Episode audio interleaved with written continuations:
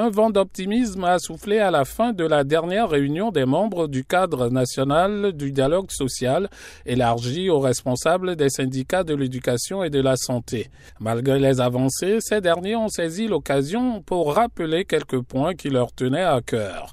Kaditom Kofi, le secrétaire général de la Fédération des syndicats des enseignants du Togo. Vous savez que depuis un certain temps, il y a eu exonération des frais de scolarité. La première expérience a été amère parce que pour avoir les fonds de euh, fonctionnement, chefs d'établissement ont dû vraiment avoir assez de problèmes.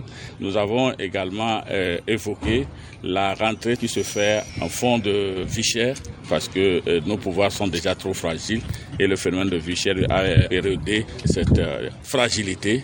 Au niveau de la santé, Dr Chalenyanou du syndicat du personnel hospitalier évoque ce qui reste à satisfaire de leur plateforme revendicative. Et nous avons donc rappelé au gouvernement les autres points qui, euh, qui restent.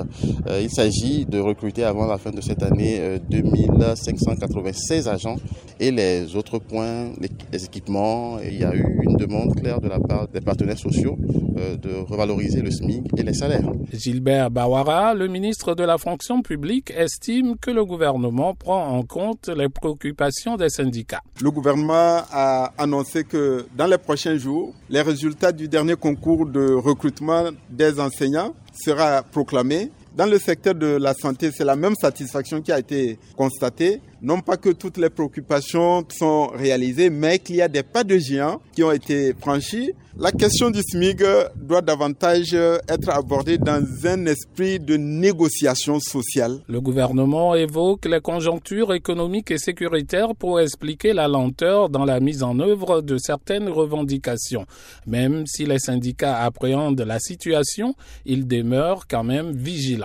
Odieso Komi Nyakwagbe de la Confédération syndicale des travailleurs du Togo. Nous sommes satisfaits qu'ils ont commencé en nous expliquant un peu la situation sécuritaire au nord de notre pays. Mais nous avons dit que à la fin de cet exercice euh, budgétaire, il faut que le gouvernement puisse penser à relever le niveau de vie des ménages. Ça veut dire que nous comptons jusqu'en décembre pour voir qu'est-ce que le gouvernement va faire une légère pression sur le gouvernement en lien avec les dernières hausses des prix du carburant et du gaz butane qui ont érodé le pouvoir d'achat de la population.